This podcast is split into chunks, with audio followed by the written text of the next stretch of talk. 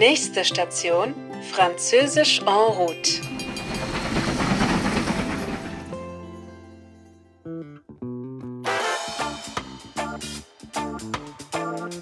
En septembre 2014, et comme tous les ans, je vais à la fête de l'humanité au nord de Paris. À la fête de l'UMA, il y a vraiment tout. Des concerts, des expositions, des débats politiques, des conférences, un salon du livre et même une course de 10 km le dimanche pour les plus courageux.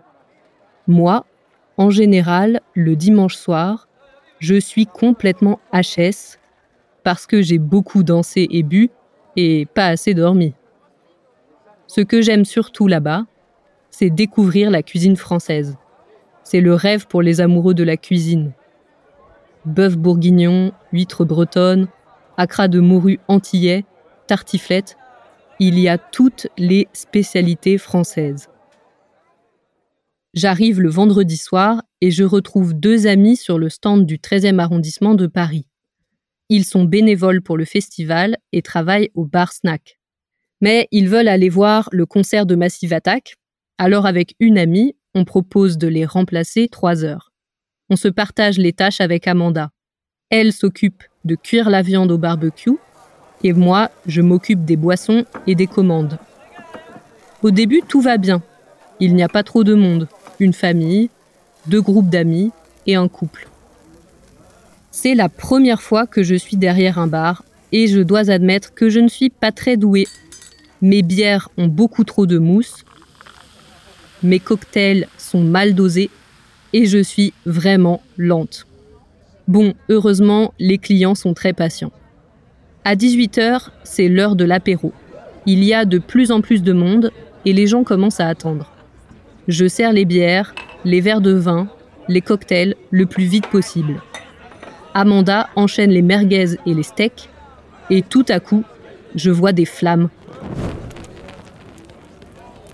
Je tourne la tête et je vois que c'est le barbecue qui prend feu. Je cherche l'extincteur, mais rien, pas d'extincteur.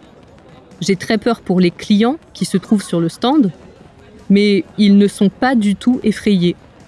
Ils rient, ils dansent, ils parlent. Il y a du monde au bar pour commander des steaks et des merguez à côté des flammes. C'est surréaliste. Tout à coup, Amanda me dit C'est la graisse qui brûle. Elle tombe sur la bouteille de gaz. Je sais pas quoi faire. À ce moment-là, je pense que la bouteille de gaz va exploser à cause de la chaleur. J'imagine l'explosion. Je suis terrifiée. Et j'ai vraiment peur pour le stand et les clients. Toute la structure est en bois et le barbecue est très près du bar.